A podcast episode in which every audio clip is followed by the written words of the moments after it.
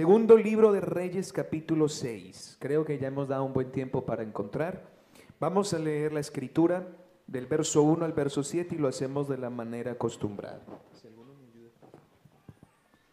Los hijos de los profetas dijeron a Eliseo, He aquí el lugar en que moramos contigo nos es estrecho. Sigamos, por favor.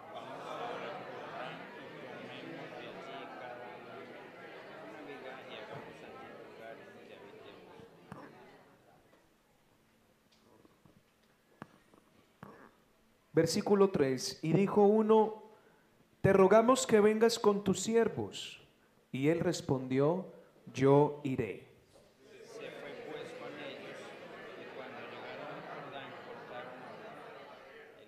Versículo 5. Aconteció que mientras uno derribaba un árbol, se le cayó el hacha en el agua y gritó diciendo, ah, Señor mío, era prestada. El lugar. Entonces cortó él un palo y lo echó allí e hizo flotar el hierro. Todos el verso 7 sean tan amables y dijo, tómalo. Y él, extendió la mano, y lo tomó. Y lo tomó. Si pueden los hermanos, por favor, proyectarme la imagen del tema de hoy. La semana pasada comencé una serie que la titulé Avívanos. Hoy em, vamos a tratar un tema que lo he llamado un clamor por el hacha perdida. Que el Señor nos hable en esta mañana, hermanos. ¿Cuántos deseamos que el Señor nos hable? ¿Por qué no le pedimos al Señor que nos hable? ¿Están de acuerdo conmigo? Oremos a Dios. Señor, pido tu bendición en esta mañana. Somos polvo en tus manos. Toma por favor un carbón encendido del altar y ponlo en mis labios. Otórgame la unción, la inspiración y la revelación para poder transmitir el mensaje que has puesto en mi alma para tu iglesia. Te lo ruego en el nombre de Jesucristo de Nazaret. Amén. Bueno, ya sabe que antes de sentarse debe darle la mano, saludar a dos o tres que tenga con usted por ahí cerquita.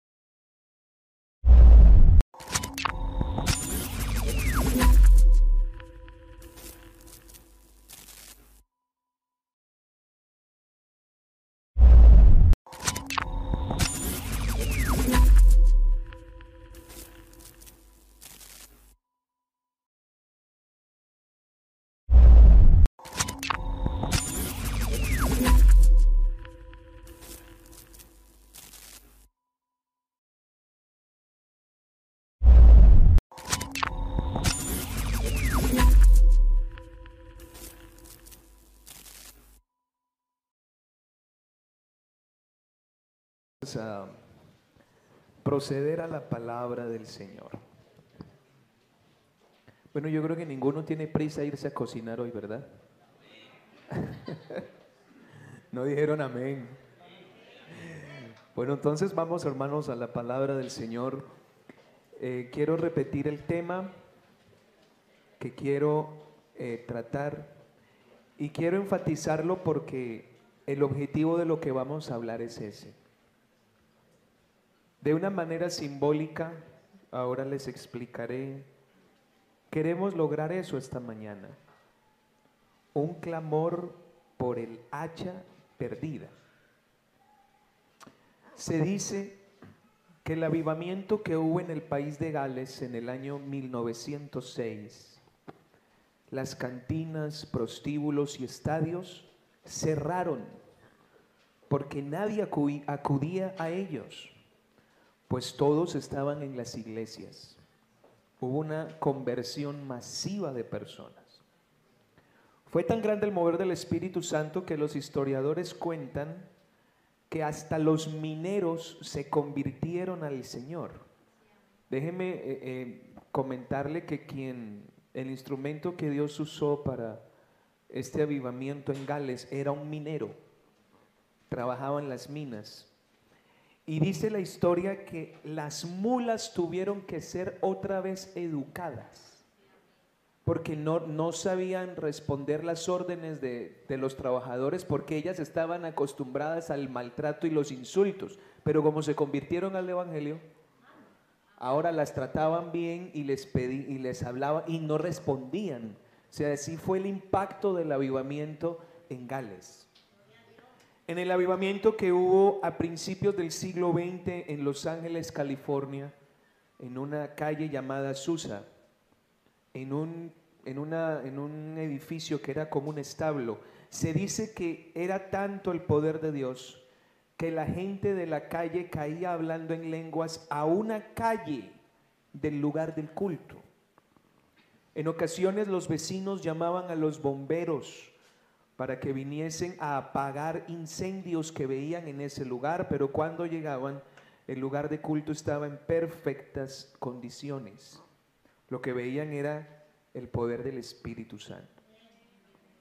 En el gran mover del Espíritu que hubo en la ciudad de Topeka, en el estado de Kansas, fue tan grande el impacto de Dios sobre aquella ciudad que todos los medios de comunicación, periódicos de la ciudad y del país, daban información sobre esa magna manifestación del Espíritu que llenaba a toda persona que entraba al lugar donde ministraba Charles Parham.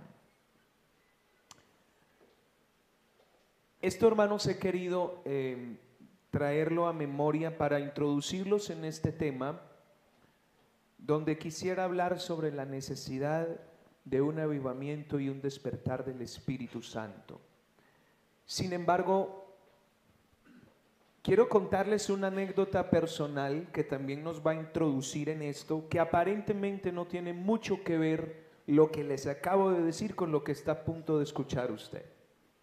Hace algunos años, ya luego usted va a saber por qué les cuento esto, em, tuvimos un viaje familiar, nos encontramos con unos hermanos en algún lugar, em, esos hermanos alquilaron un sitio donde alojarnos por unos dos, tres días. Uy, yo le estoy hablando hace como 16 años atrás, hace un ratico. Y nos fuimos toda una mañana a pasear, todo un día desde la mañana. Llegamos a altas horas de la madrugada cansados y resulta que eh, cuando llegamos fuimos a abrir la puerta, el hermano fue a abrir la puerta y ¿dónde encuentra la llave? Y él era el encargado, ¿no? Es el que tenía las llaves en su poder y nada en los bolsillos, que en el bolso de la esposa, que si se quedó en por ningún lado. Lo cierto es que se le perdió y no se dio cuenta que se le había perdido. Había pensado yo también que hay cosas que se pierden dándose uno cuenta que se perdieron. Por ejemplo, cuando usted sale a las nueve y media, diez de la noche por las calles de Barranquilla, a esa hora algo se le pierde fijo. O en Cali de pronto también. O por allá en el pueblo suyo también. claro, usted sabe que cuando a uno lo roban, uno se da cuenta que perdió algo. Hay cosas que se pierden por descuido. Fui pastor de una hermana, de unos, de unos hermanos, una familia muy linda que vivían en un campo. Era una casa y ellos tenían casi como mil metros cuadrados de campo. Y yo veía unas fotos em, de unos jardines hermosos que ellos tenían ahí. Pero yo cuando lo conocí, eso no había jardín. Eso había unos matorrales horribles. Y, y yo le preguntaba a la hermana, y hermana, ¿y esto por qué? Y dice, no, no, hermano, es que mantener eso es muy complicado. Entonces, hay cosas que se pierden por descuido. Hay cosas que se pierden uno sabiendo que las ha perdido.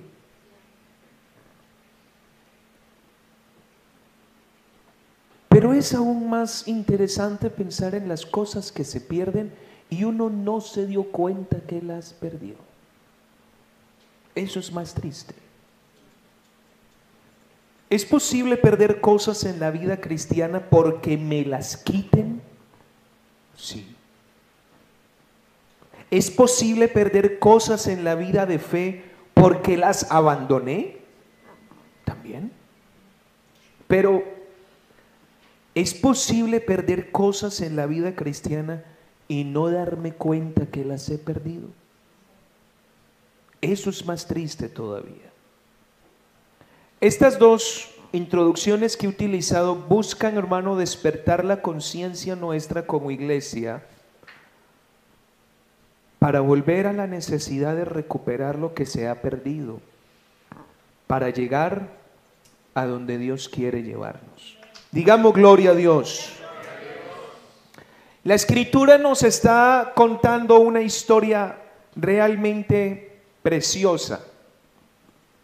Parece un acontecimiento no muy, no muy grande en, milagros, no parece un acontecimiento muy fuerte o muy profundo, pero lo que cuenta el escritor del segundo libro de Reyes en esta acción del profeta Eliseo tiene una enseñanza bastante especial que quiero que miremos.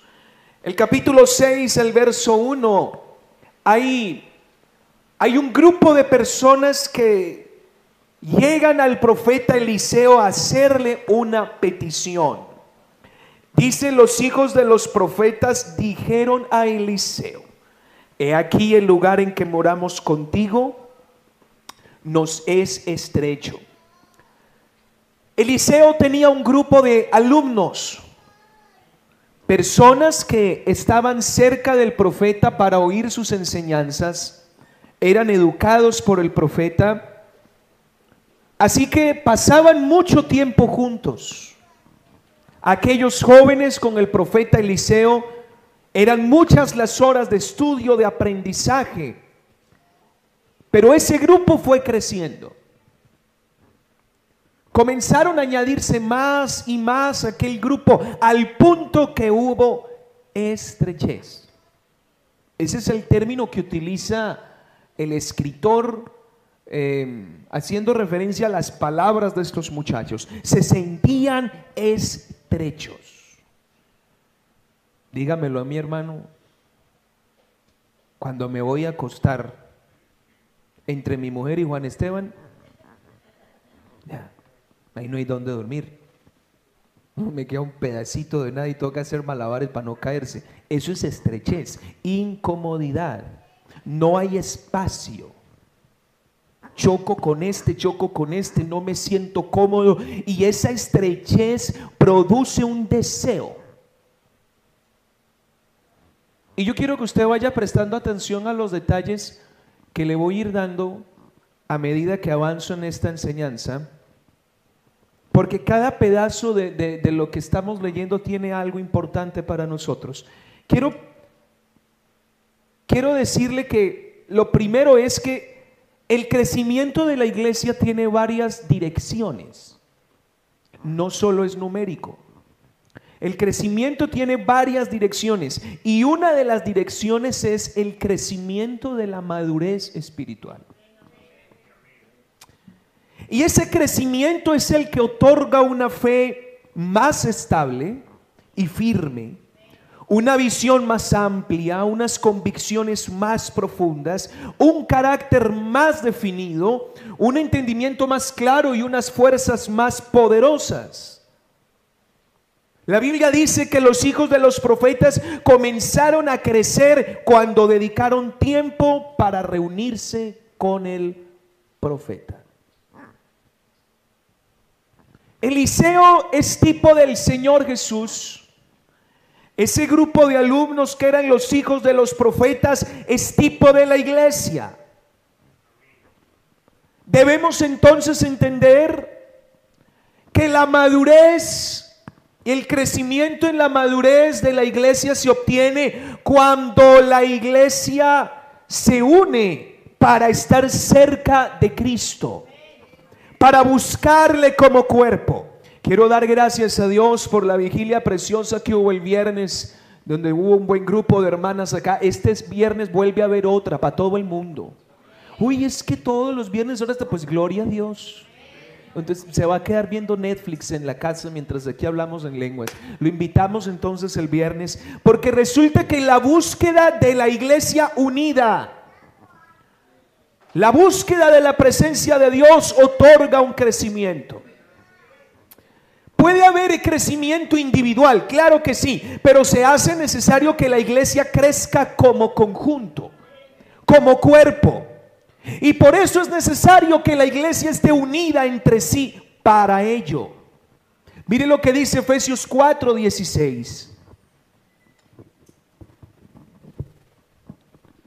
De quien todo el cuerpo, todo el cuerpo, bien concertado. Y mira el término que usa. Y unido entre sí.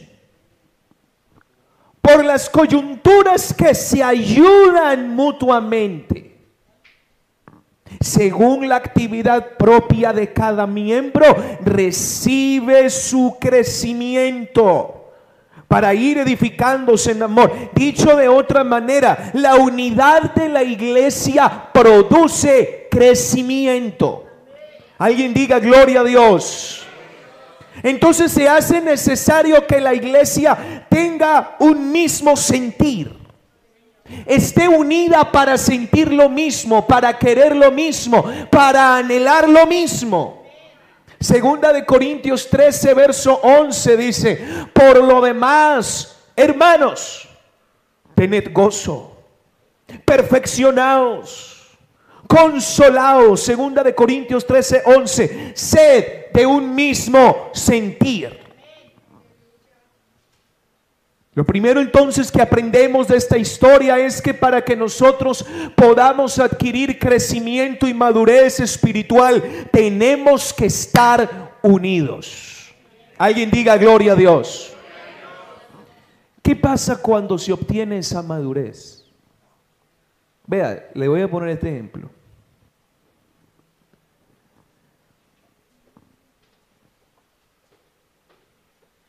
La época entre que un niño crece, de un niño nace, hasta que cumple 18, hablando de un varón, eso es una gastadera de plata ni la tremenda. Usted le compra un par de zapatos y a los dos, tres meses, porque le quedan estrechos. Y ese, ese, ese, esa estrechez es debido a qué? Al crecimiento. Lo que no es normal es que usted le compre un par de zapatos a su hijo que tiene tres años y tiene siete y todavía le valen. Eso no es normal. El crecimiento produce estrechez, incomodidad, está pidiendo otra talla. O como aquellos varones, a mí no me pasa, digo aquellos porque a mí no me pasa, que tienen tendencia a ampliar el templo del Espíritu. Que quieren que el Espíritu Santo se mueva con más poder. El hermano John Jairo y yo tenemos muy, muy mínimo mover del Espíritu Santo en nosotros. Les toca cambiar de talla porque no les queda. Porque cuando uno crece, hay estrechez. Quiero más, esto no me queda, no estoy bien aquí, quiero más. Y la estrechez produce incomodidad. Déjeme decirle, hermanos, que cuando una iglesia crece en su madurez, la iglesia comienza a sentir estrechez espiritual. Comienza a sentirse estrecha. ¿Y qué es eso? La estrechez es un sentimiento que no es como agradable. Una de las cosas en las que yo notaba más el crecimiento eran los zapatos. No, papá, esto ya no me queda, esto no me queda, ese dedito es que yo tengo un dedo grosero. El dedo de la mitad es el más largo de todo el pie. Y no me, no me queda y yo me y ya uno sentía que eso le apretaba y necesito otro zapato. Y cada que me ponía un zapato, yo, es que esto no me queda.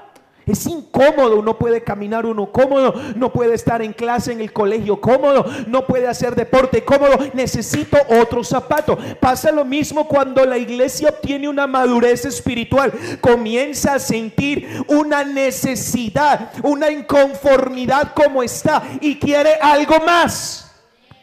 Pero eso solo ocurre cuando hay madurez espiritual comienza a sentir una necesidad de algo más, una inquietud por algo más, un desespero por no quedarse en lo mismo, un anhelo por algo mayor. En pocas palabras, la iglesia comienza a desear lo que nunca ha deseado, avivamiento. Señor, quiero algo más, que en la iglesia ocurra algo más, que pase algo distinto, que el mover de tu espíritu sea diferente, pero eso no lo debe sentir uno o dos, eso debe ser algo que nazca de toda la congregación.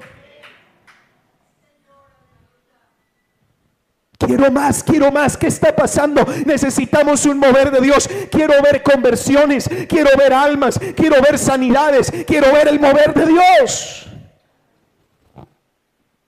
Y sabe que no todas las iglesias tienen esa madurez. ¿La razón? Porque se han conformado con lo que tienen.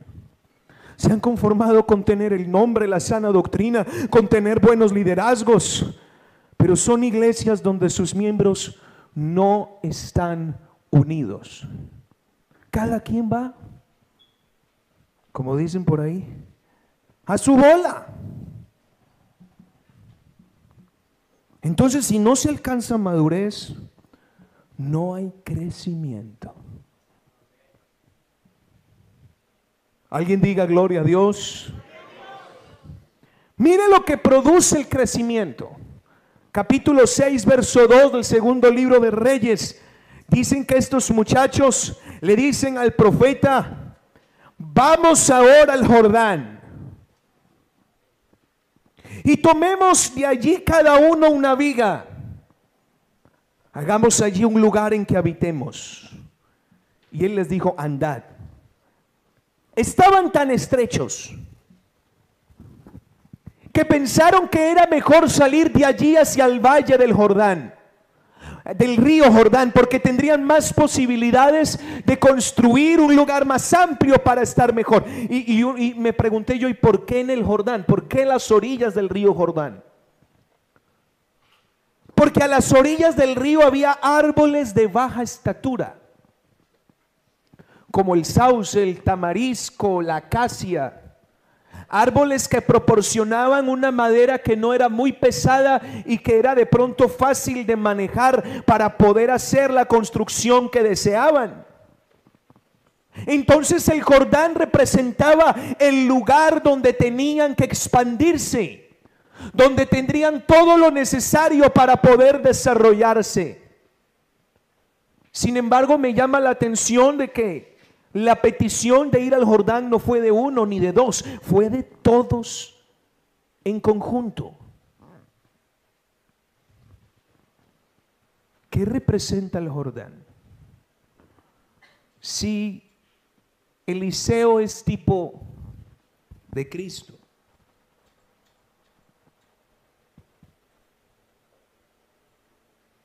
si los hijos de los profetas son tipo de la iglesia.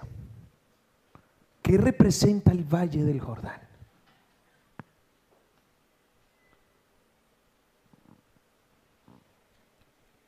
Representa el terreno donde Dios se va a manifestar. Representa el escenario donde Dios va a derramar el avivamiento. Representa el terreno donde Dios va a mostrar su gloria donde veremos las conversiones que anhelamos ver, donde veremos el repartimiento del Espíritu Santo en otro nivel, donde veremos el crecimiento de la iglesia, donde veremos sanidades, donde veremos milagros, donde veremos cosas maravillosas. Pero claro, para poder llegar allí se necesita que la iglesia esté estrecha, que desee llegar ahí. Hermano, mientras uno no crezca, uno está cómodo con lo que tiene. Mientras yo no crezca,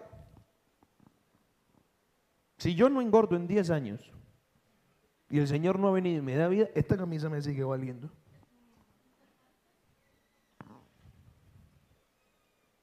Y eso no es normal en la iglesia. Que la iglesia se sienta cómoda con lo que tiene ahora. Lo que tienes te puede servir por un tiempo, pero tú tienes que crecer. Como cuerpo tienes que expandirte. Como cuerpo tienes que avanzar. Como cuerpo tienes que lograr otras cosas que te hagan sentir estrecho. Quiero más. Deseo más. Quiero que ocurra algo, pero eso no se le puede despertar solo a uno o a dos, se le tiene que despertar a toda la iglesia del Señor.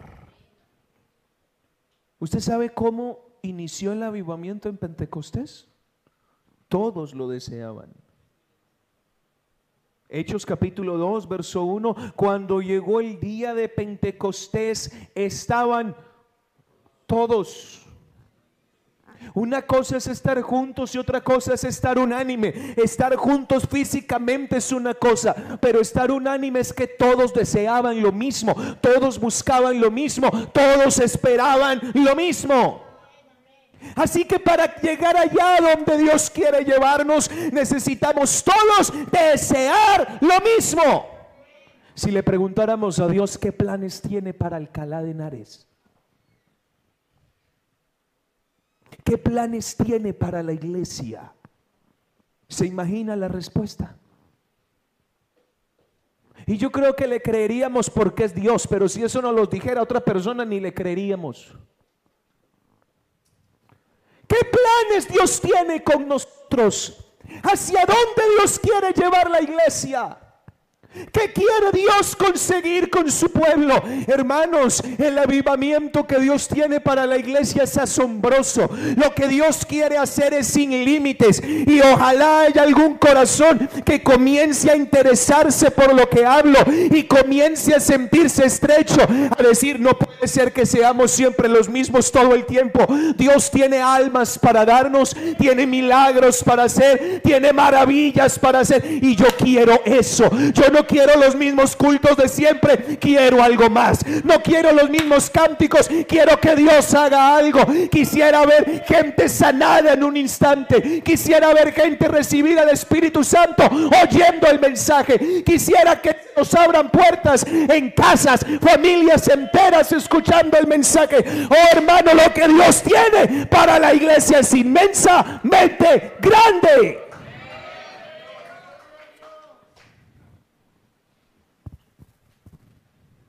Pero sin madurez no llegamos al avivamiento. Mientras la iglesia no esté unida,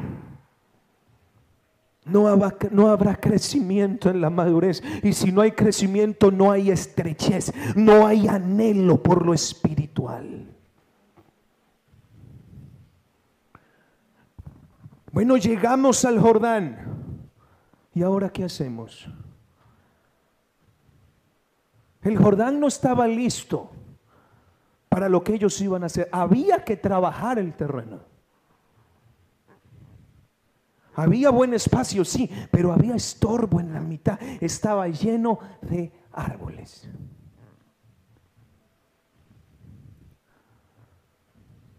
Así que tenían que trabajar arduamente para quitar los árboles de en medio y poner la construcción que deseaban. Hermanos, para que el avivamiento llegue, déjeme decirle, la iglesia tiene que enfrentarse a los obstáculos que están arraigados en ese terreno, donde Dios se va a manifestar. Y le estoy hablando de un, de, un, tema netamente espiritual. Y déjeme decirle que la Biblia dice que el que no es espiritual no entiende las cosas que son del espíritu y las considera locura. O sea que es muy probable que alguien diga, ¿y este de qué habla? Para que Dios haga lo que va a hacer en esta iglesia y en esta ciudad hay que quitar un montón de cosas que hay en la mitad.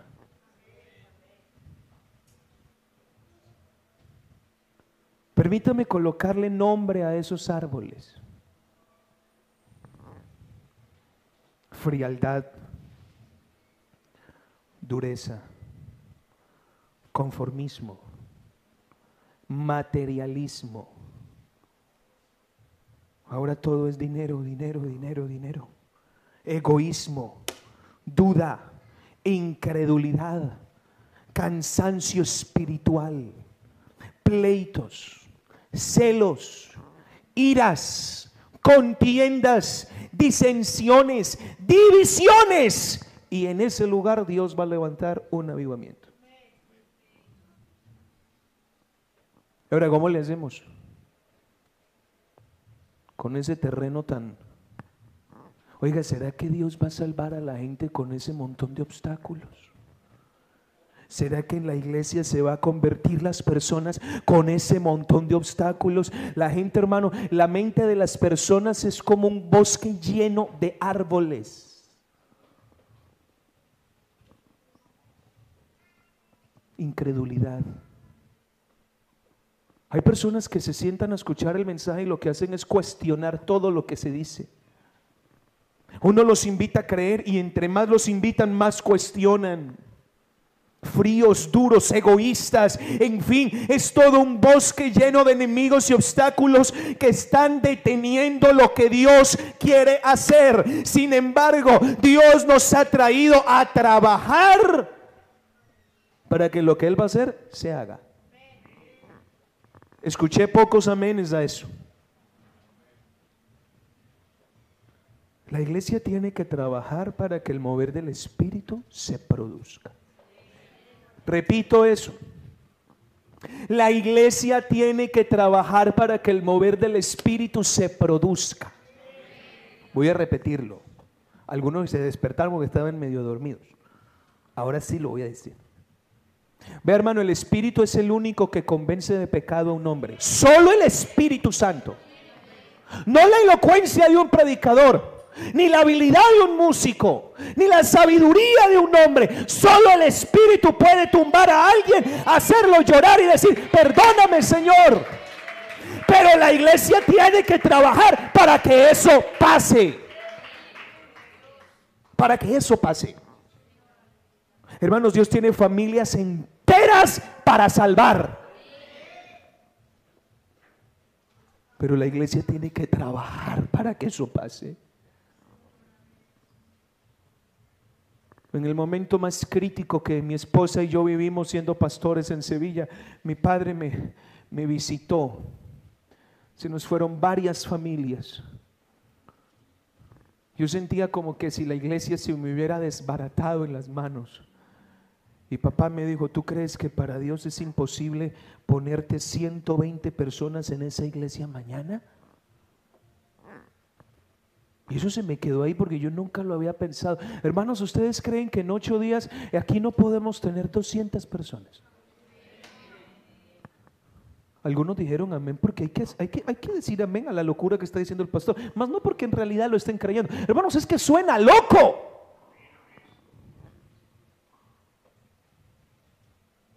Suena extraño.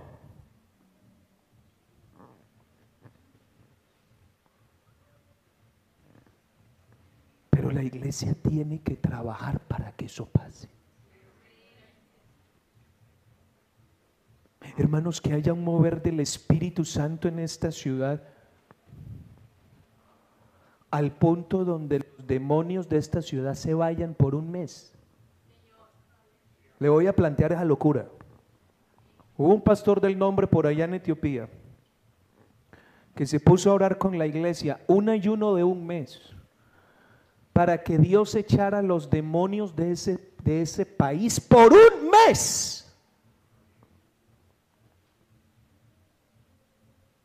Claro, si no hay madurez espiritual, el que me escuche dirá, eso me queda grande.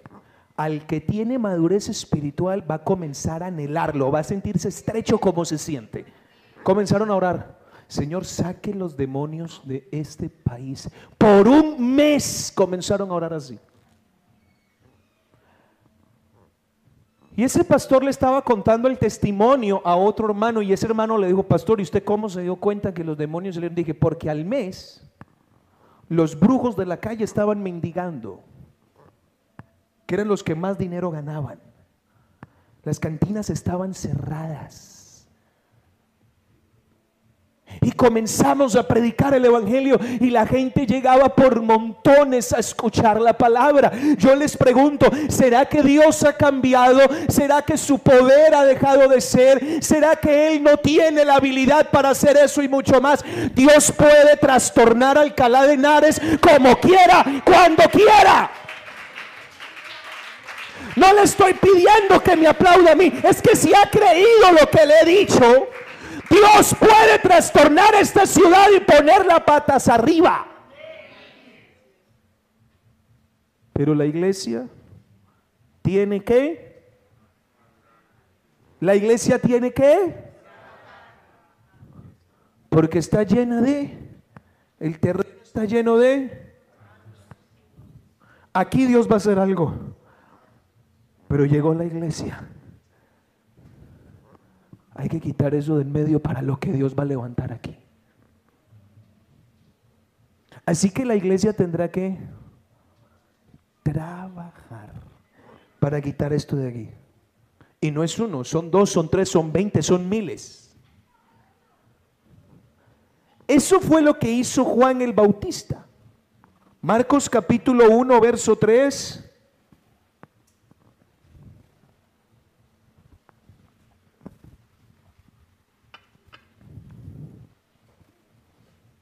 Voz del que clama en el desierto.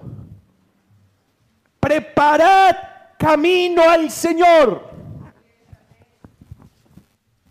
Enderezad sus sendas. ¿Usted se imagina cómo estaba el corazón del pueblo para la llegada del Mesías?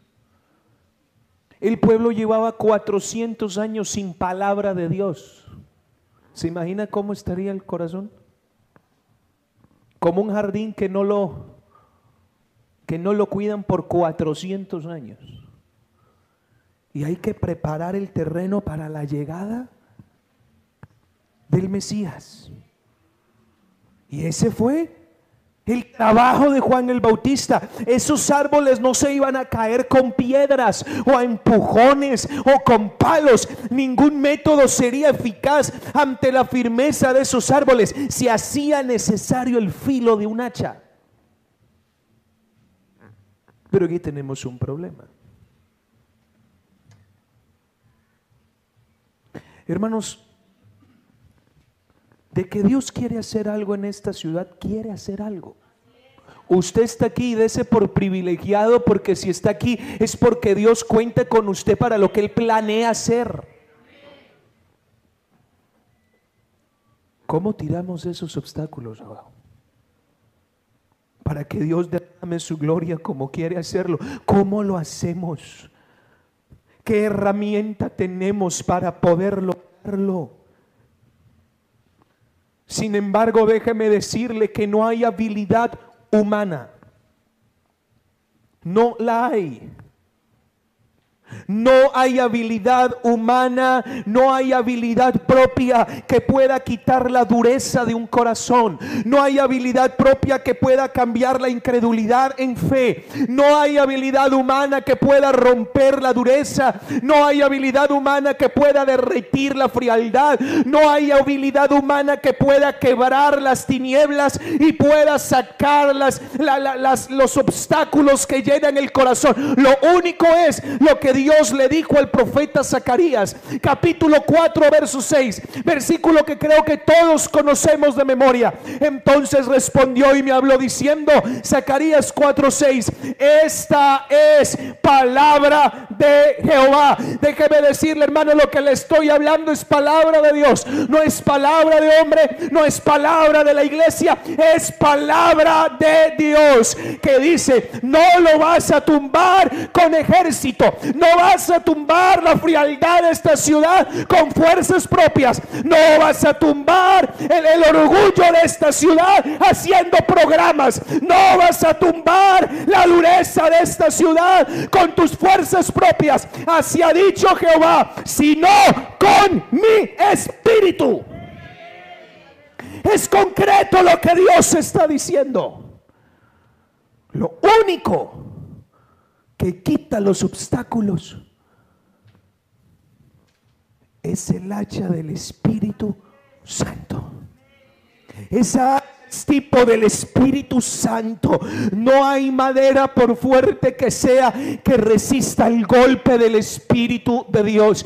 Dios tira al suelo al que sea. A ver, voy a repetir eso. Dios tira al suelo al que sea. No me importa lo grande, no me importa lo furioso, no me importa el pasado que tenga. Si hay filo en el hacha, ese se cae porque se cae. Y Dios comienza a ampliar la vida de la persona. O dígame si a usted no le pasó que el poder del Espíritu le comenzó a quitar cosas de la cabeza y le comenzó a quitar ideas y le comenzó a ampliar la vida. Y ya como que hay más espacio en el corazón para lo que Dios va a hacer. Comienza a aumentar su fe, comienza a crecer algo en usted distinto. ¿Y que me ha pasado? Ah, es que el poder del Espíritu le ha ido dando golpes a su conciencia, ha ido dando golpes a su alma, ha ido dando golpes a su vida. Y usted comienza a sentir que lo que había se cae. Pero estos muchachos tenían un problema. ¿Dónde encontramos hachas? Tenían ganas de trabajar, pero no tenían herramienta. En aquella época en Israel escaseaba el hierro y era bastante caro comprarlo. Así que no había forma de costar, costearse una. Estaba fuera de sus capacidades. Pero había tantas ganas de trabajar que me imagino a uno decir, ¿alguno tiene un amigo que le pueda prestar un hacha? Comenzaron a acordarse. Ah, yo tengo un vecino que tiene una. Yo conozco a, un carpintero que vive enfrente de mi casa. Él tiene una. Y comenzaron a acordarse de personas que tenían para prestarles una herramienta, un hacha. Y cada uno corre hacia esos sitios. Yo le quiero preguntar a todos los que están aquí. ¿Alguno conoce a alguien que pueda darnos lo que necesitamos?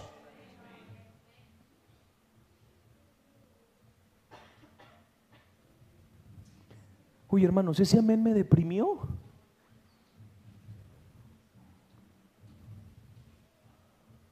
¿Alguno conoce a alguien que tenga el arma que le puede cambiar la vida a una persona? ¿Alguno conoce a alguien que tenga la herramienta que le puede partir en dos el corazón a alguien en un momento? Que le pueda arreglar el hogar a alguien, que le pueda quitar el pasado a alguien y hacerla una nueva vida. ¿Alguno conoce a alguien que tenga esa herramienta capaz de liberar a un cautivo? ¿Alguno conoce a alguien? Parece que Juan el Bautista levanta la mano y dice, detrás de mí hay uno que es mayor que yo, es primero que yo, es tan grande que yo no puedo ni siquiera encorvarme para desatar sus zapatos. Él os bautizará. Él. ¿Alguno quiere Espíritu Santo? Vaya a la casa de Jesús. Allí hay Espíritu Santo. Alguno quiere unción, tóquele la puerta a Jesús. Alguno quiere poder, tóquele la puerta, que Jesús está ahí. Yo a la verdad os bautizo con agua, pero Él os bautizará con Espíritu Santo. Y quiero hacer una invitación a la iglesia que quiere avivamiento. A la iglesia que ora por cosas extraordinarias. Necesitamos el hacha del Espíritu para hacer campo a lo que Dios quiere hacer. Necesitamos la investidura del poder de Dios. Necesitamos la gloria de Dios fluyendo en nosotros. Necesitamos la unción de Dios que cubra nuestra vida de pies a cabeza. Mi pregunta es... ¿Cuántos de los que están aquí corren a la presencia de Dios? Señor, dame Espíritu Santo.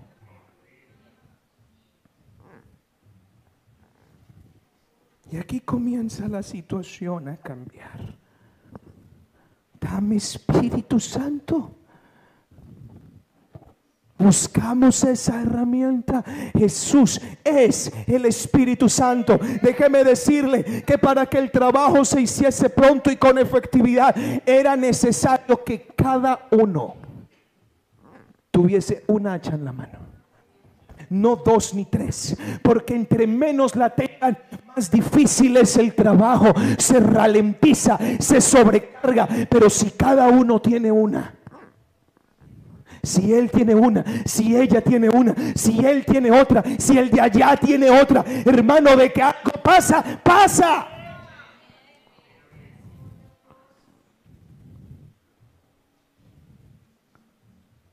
Mire que se hace necesario que todos estén llenos del Espíritu, todos. Joel 2.28 dice, después de esto derramaré mi Espíritu sobre toda no sobre algunos, sobre toda carne.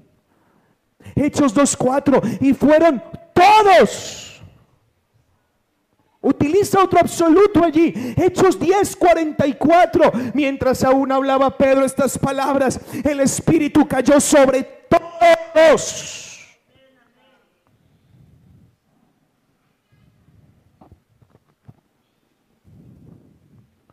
Quiero hacerle esta pregunta.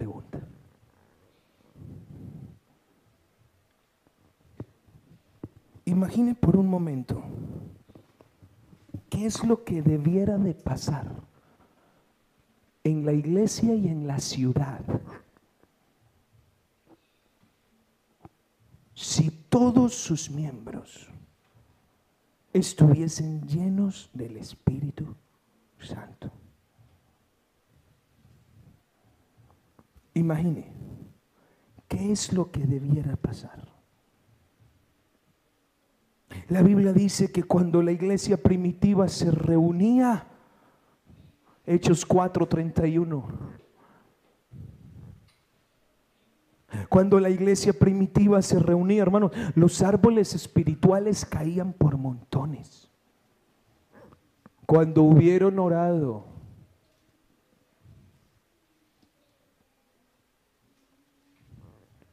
todos estaban llenos el lugar en que estaban congregados tembló. Y volvemos, todos fueron llenos. Pero yo tengo algunas preguntas.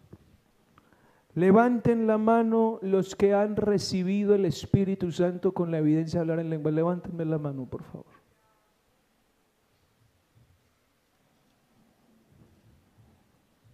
¿Qué debería ocurrir aquí?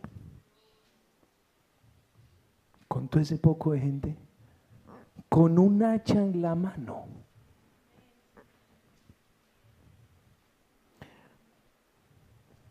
Pero tenemos un peligro acá, hermanos. ¿Qué hubiese pasado si aquellos muchachos dicen, uy, ir hasta allá a buscar esa hacha? No. Más bien busquemos acá un campito donde no haya tanto árbol. Nos adaptamos y hasta nos dan sombra. No es necesario tirar esos árboles. Hermanos, no estamos muy lejos de la realidad. Hermanos, ya les he dicho lo que Dios quiere hacer, hacia dónde quiere llevar la iglesia, hacia qué visión, hacia qué mover quiere llevar la iglesia. Pero mi pregunta es, ¿cómo podrá hacerlo si hay muchos creyentes que no ven la urgencia de buscar el hacha.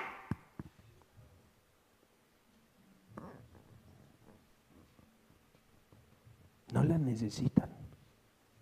Espíritu Santo, ya estoy bautizado. Ya mis pecados fueron perdonados, pero para entonces ¿qué es lo que pasa? Que nos comenzamos a adaptar, a vivir entre árboles de dureza, de frialdad, de incredulidad, de materialismo, árboles que parece que comienzan a meterse dentro de la iglesia, una maleza que comienza a crecer aún dentro de nosotros. ¿Cómo Dios va a derramar con personas que no se preocupan por abrir espacio para Él. Lo que les voy a decir lo escuché de un predicador. Joel 2, 38, por favor. Mire lo que ese predicador dijo. Y me dio tremendo golpe eso.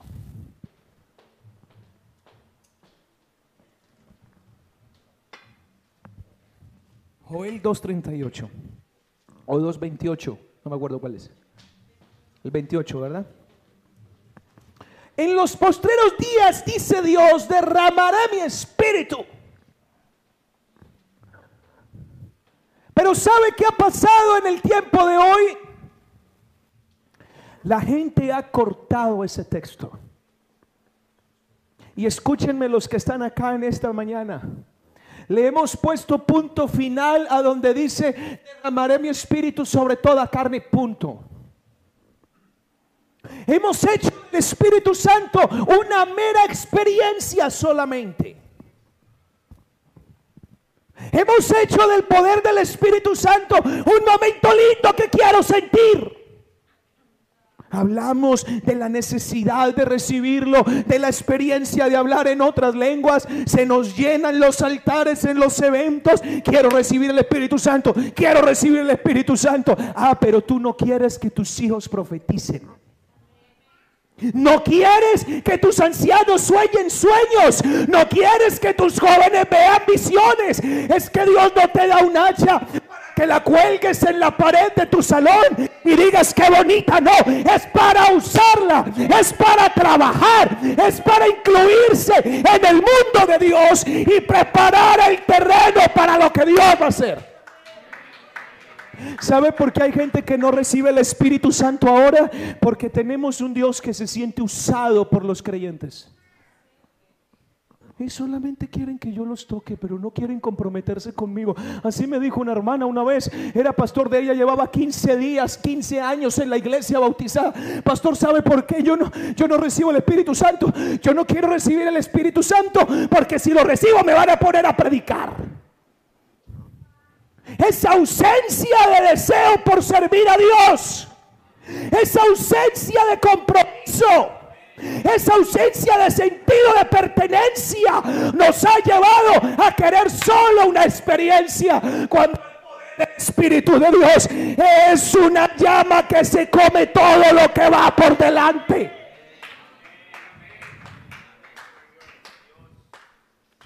Me decía alguien hace poco, de donde yo vengo, ya nadie recibe el Espíritu Santo.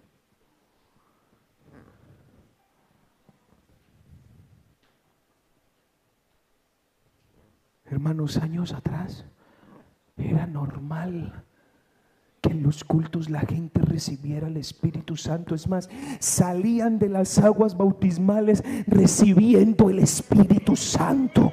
Ahora...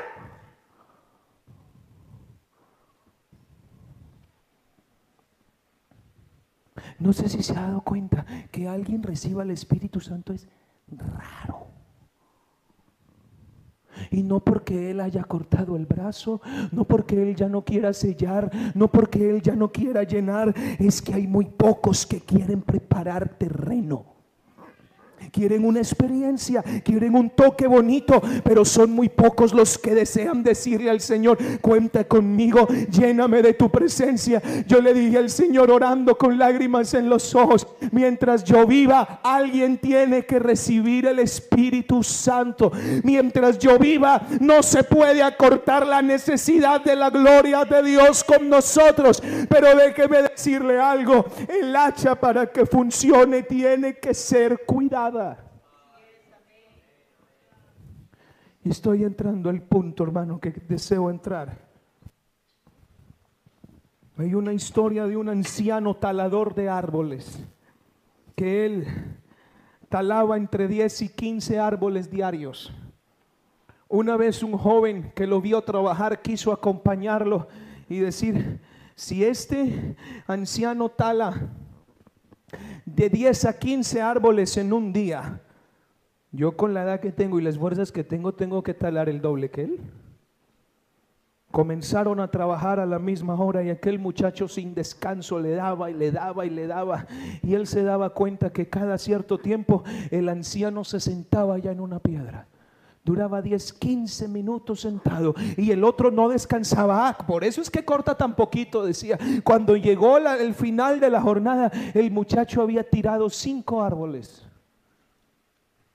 y el otro 15, el viejito.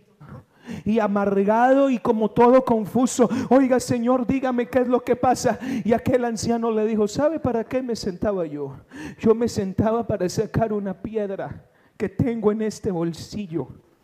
Y venga, le explico. Yo pongo el hacha, la pongo ahí en ese sitio que tengo preparado, porque de tanto golpe comienza a ponerse redondo el filo y comienza a perder eficacia. Entonces comienzo y le dedico 10, 15 minutos cada hora para sacar filo, porque si no, no voy a tener resultados. Si el arma tiene filo, hago menos esfuerzo. Y pensaba,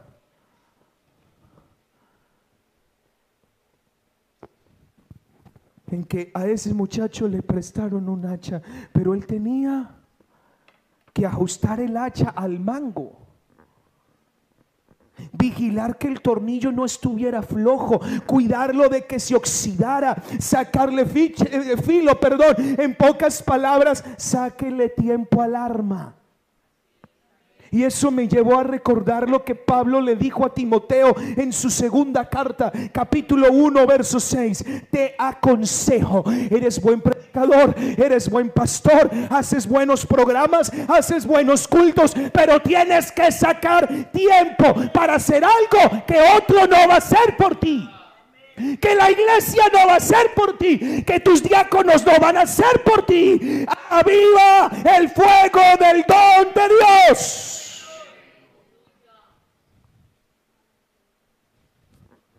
Sáquele filo.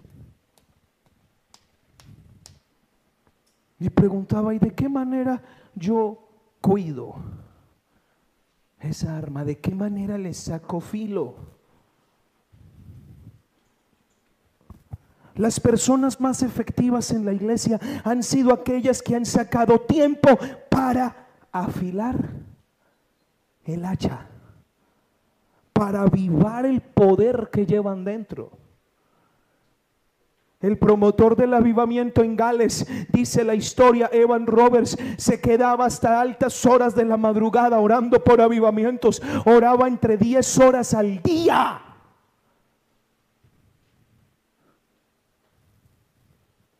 Eso es sacarle filo al hacha. Se dice que William Seymour se encerraba a orar en los cultos y no se levantaba a predicar hasta que sentía que tenía la unción para ello. Y si no se sentía con unción, no se paraba a predicar. Y el avivamiento que se desató en Los Ángeles, California, fue sin precedentes. El avivamiento en Topeka, Kansas, administrado por Charles Parham, estuvo marcado por las largas jornadas de oración que tenía la gente. Uno de los pastores del nombre de la Iglesia Internacional en los Estados Unidos ya partió con el Señor hace algunos años. Un hombre llamado Billy Cole. Algunos sermones de él están en internet de habla inglesa. fue de misionero a Etiopía.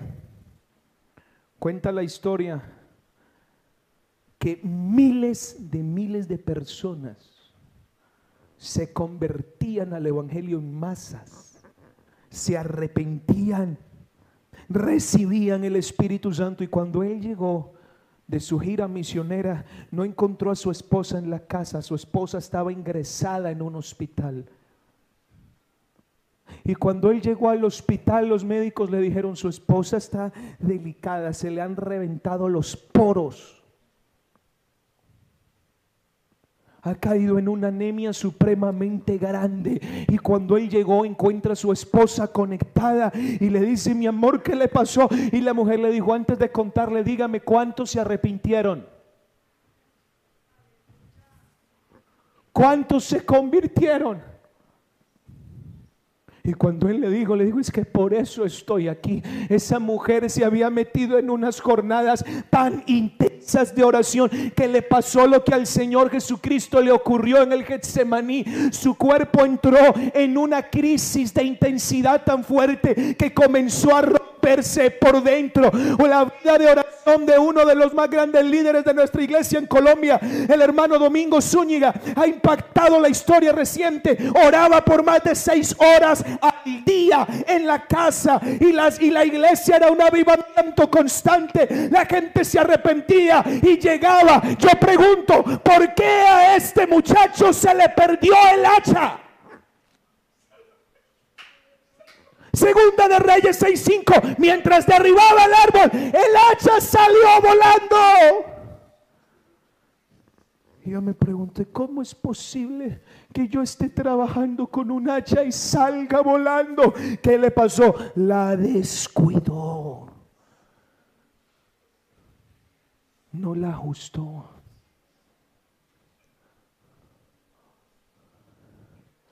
No le quitó el óxido al tornillo. No le dedico tiempo para afilarla. Pensaba que con tenerla en la mano y dar golpes era suficiente. Hermanos, ese mal nos está cogiendo a nosotros. Hoy en día hay muchos de nosotros con el hacha del Espíritu en la mano, pero sin filo. No hay eficacia en la vida nuestra. Hay descuido espiritual en nosotros. Son malos cristianos con un hacha en la mano. Sin efecto. Es más, uno hasta debería decir, ¿y para qué recibió el Espíritu Santo? ¿Para qué? Si no ha hecho nada con eso. No ha hecho nada con eso. No le ha sacado fuerza. Y escúcheme lo que le voy a decir. Se han acostumbrado a dar golpes sin efecto. Y aquí le voy a hablar a los líderes y servidores. Se han acostumbrado a servir sin necesidad y sin el anhelo de que el Espíritu de Dios se manifieste. Se han acostumbrado a hacer eh, programas y de hacer cosas sin anhelar que la gloria de Dios lo respalde, sin anhelar que la unción se mueva, sin anhelar que la gente se convierta. Líderes con hachas sin filo y cuando un incrédulo los, los oye, ni se mueven. Cuando alguien con cadenas los escucha, no les hace nada. No los mueve, no los tumba, no los saca. Se han acostumbrado a eso. Y por lo que es peor, hermanos, a muchos se les ha ido el hacha al río ya. Porque déjeme decirle que el poder del Espíritu que uno recibe lo puede perder.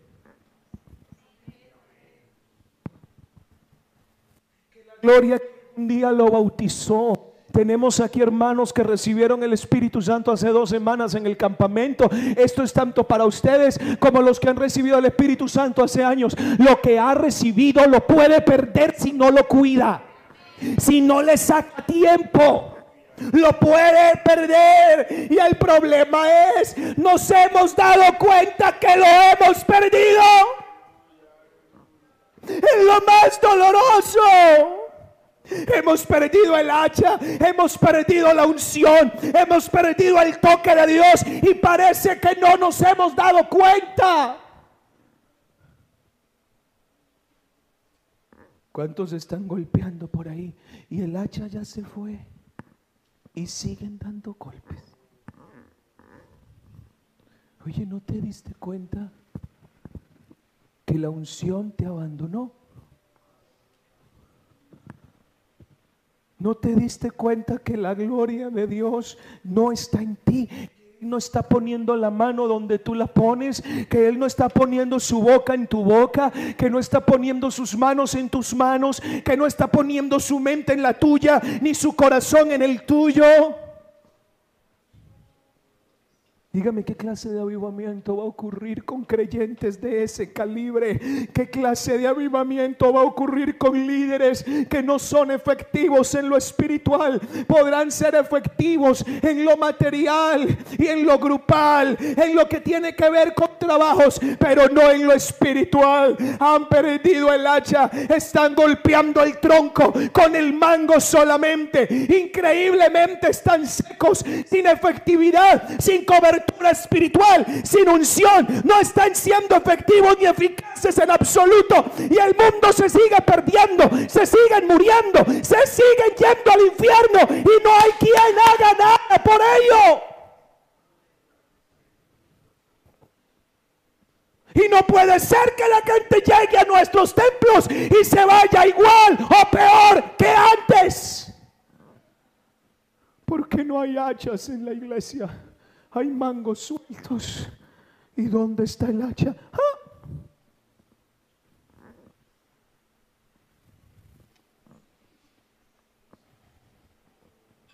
Ayúdame por favor ahí. Sin embargo, aquel muchacho, cuando el hacha cayó en el agua, dice la Biblia, gritó.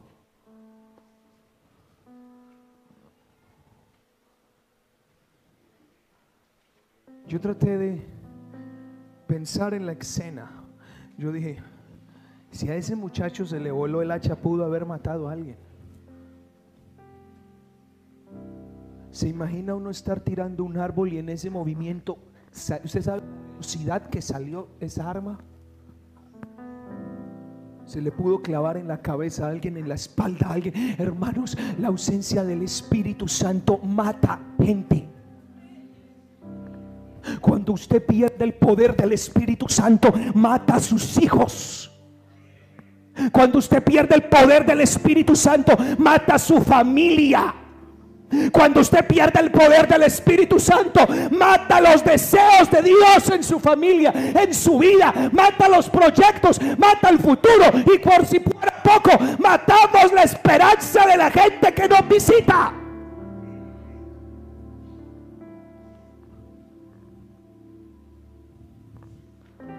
Pero en este muchacho se apoderó una angustia que ojalá se volviera a apoderar de nosotros otra vez. Que ojalá se volviera a apoderar de nosotros.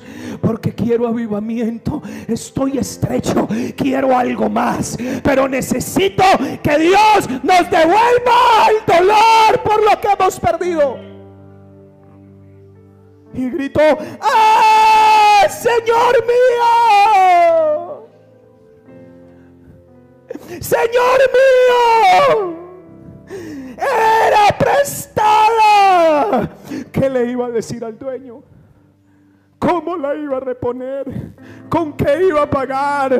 Todas esas preguntas justifican el grito justificado de este muchacho. Pero me encanta que él dirigió el grito al Señor, al profeta que estaba ahí. Señor.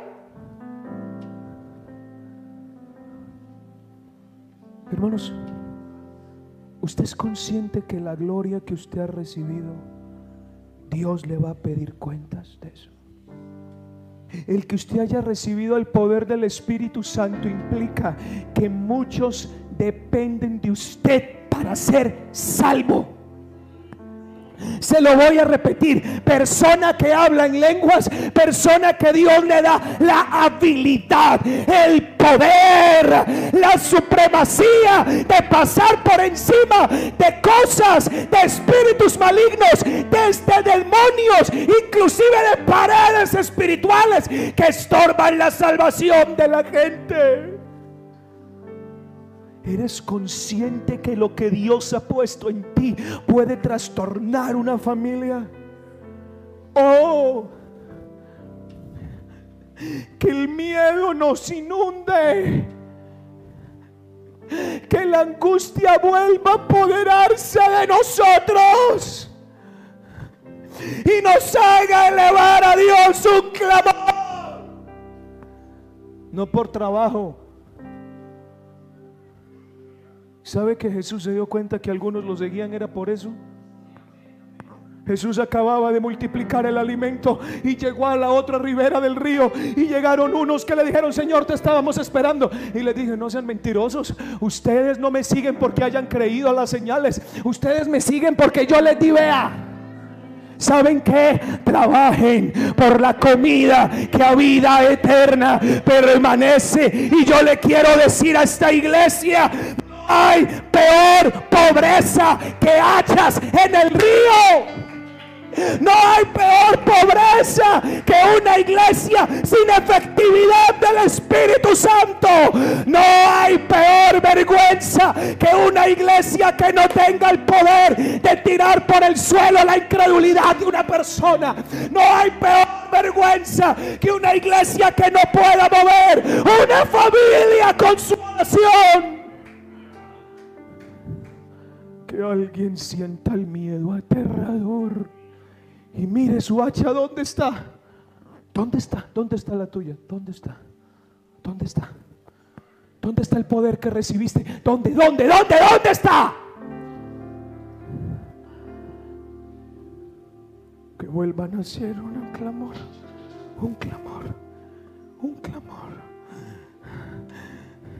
Porque no hay mayor necesidad que el poder del Espíritu Santo para nosotros. Ve hermanos, si la iglesia tiene pero tiene poder del Espíritu Santo, es mejor que cualquier otra cosa. Si la iglesia no tiene música, pero tiene Espíritu Santo. Si la iglesia no tiene edificios, pero tiene Espíritu Santo. No podemos cambiar las cosas. Pedro dijo, yo no tengo plata ni oro, pero el cojo saltó y bailó. Ahora tenemos plata tenemos oro, pero a ver si los cojos bailan.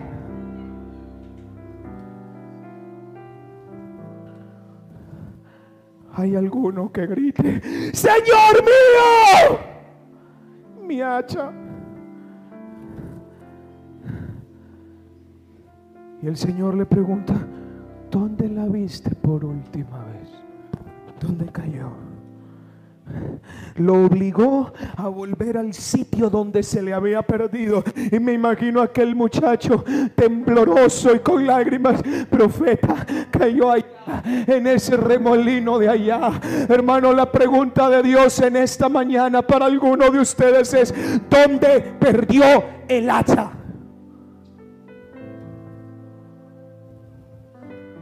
¿Dónde se le cayó? ¿En qué momento de la vida perdió la efectividad? ¿Dónde perdió el amor? Dios se lo tiene que decir en esta mañana.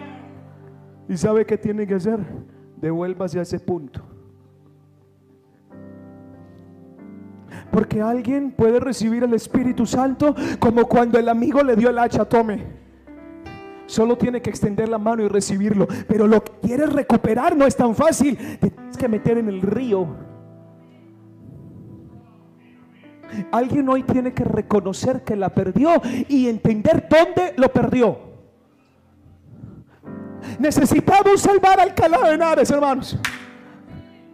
Hay que salvar los cinco distritos de esta ciudad y no sé cómo. Hay que estremecer los cimientos de esta ciudad. Aquí hay setenta y tantos bautizados, gente llena del Espíritu Santo. Y no puede ser que los cimientos del infierno sigan tan fuertes. Las hachas no tienen filo.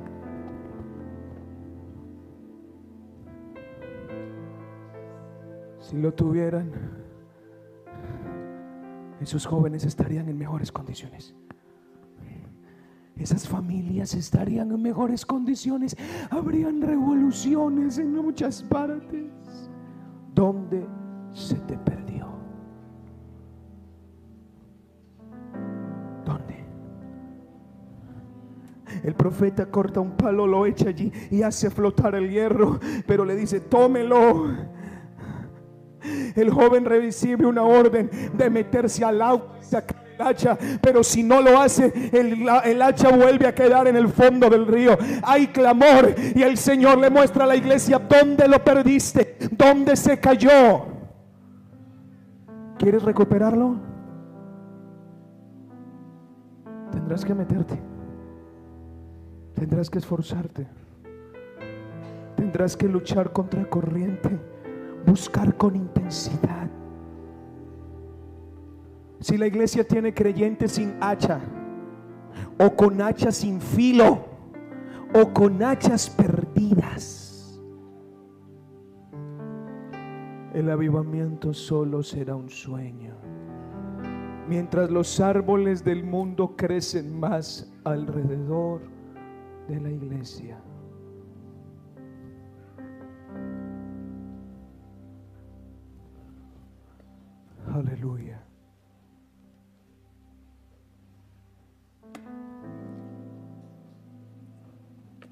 Por eso el Señor me ha inquietado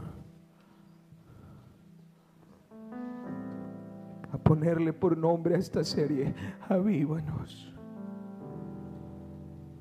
Este es un llamado a recuperar la efectividad que se nos ha perdido.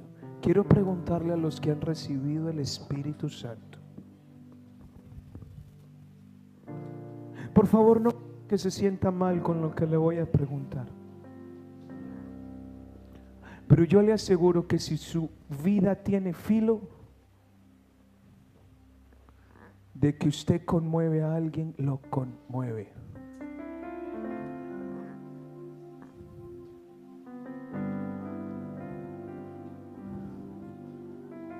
No, es que mis hijos, los hijos necesitan un papá con un filo del Espíritu Santo que lo vuelva.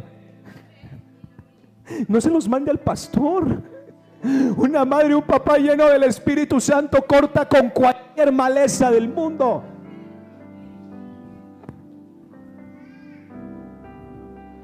¿Cuántos usted ha impactado por el Espíritu que mora en usted? ¿A cuántos ha hecho temblar por la unción o la gloria que habita en usted? ¿A cuántos de verdad ha sacudido por el poder que lo ha investido? Si la respuesta es no me ha pasado, déjeme decirle que usted es un creyente sin arma. Y la iglesia se nos está creciendo con gente sin armas. Se nos está llenando de gente sin efectividad. Los comités se nos están llenando de personas que asustan, que no tocan, que no conmueven. Si uno de ustedes tuviera el deseo, dame almas Dame avivamiento, dame algo. Dios hoy le puede devolver el hacha. Donde hace cuánto el Espíritu no te sacude, hace cuánto el Espíritu no te hace soñar, hace cuánto el Espíritu Santo no te toca, no te transforma, no te llena como antes. ¿Cuánto hace? ¿Sabe por qué no lo extrañamos? Porque no nos hemos dado cuenta que lo perdimos. Eso es lo más triste. Familias donde el hacha se perdió. Y si en tu familia el hacha se perdió, luego no andes preocupado por la cantidad de árboles que se te metieron y están ahogando tus hijos. Olvidaste la unción a un lado. Te olvidaste de que Dios te llenó de poder y te dio algo que puede transformar la vida de una persona, de dos, de tres. Quizá Dios tenga aquí personas que puedan revolucionar un barrio entero.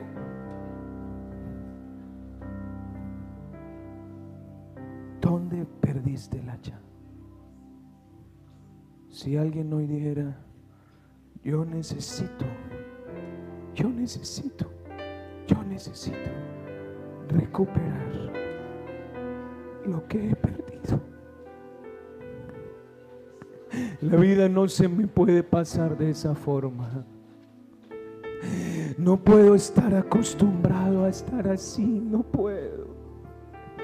Hermanos, lo que le estoy compartiendo forma parte de lo que Dios ha ido tratando conmigo en, esta, en este tiempo de enfermedad, de dolor, en este tiempo donde físicamente quizá no estoy en la mejor momento, en la mejor manera, pero le estoy transmitiendo lo que Dios ha puesto en mi alma. Pónganse de pies los que están sentados. Hermanos, ¿dónde está el hacha suya?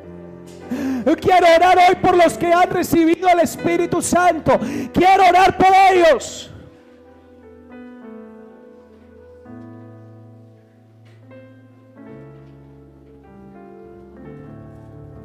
Algunos se han perdido en el transcurrir de la vida. Se han confundido. Hermanos, los que han pasado acá, supongo que será para pegar un grito.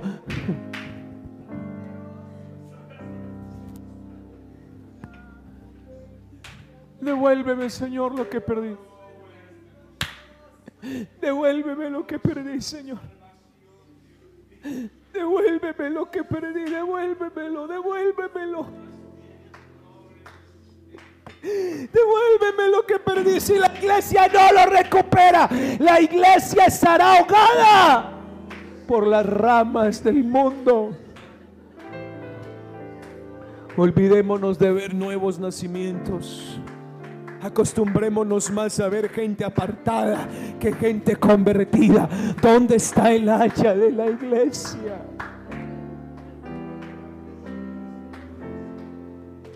Los que están aquí hasta dónde puede llegar su intensidad de clamor.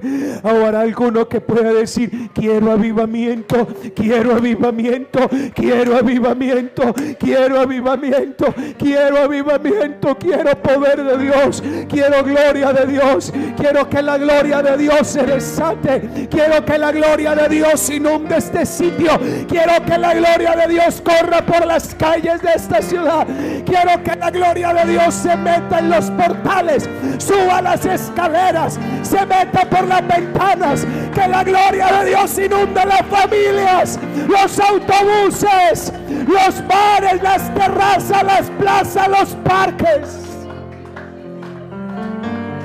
Pero necesitamos una iglesia que tire abajo los árboles. Una iglesia que tire abajo los árboles. ¿Dónde está el sonido del clamor? Hermano que está aquí adelante, eleve su voz, devuélveme. Se me perdió. ¿Dónde se te perdió? ¿Dónde, dónde, dónde, dónde?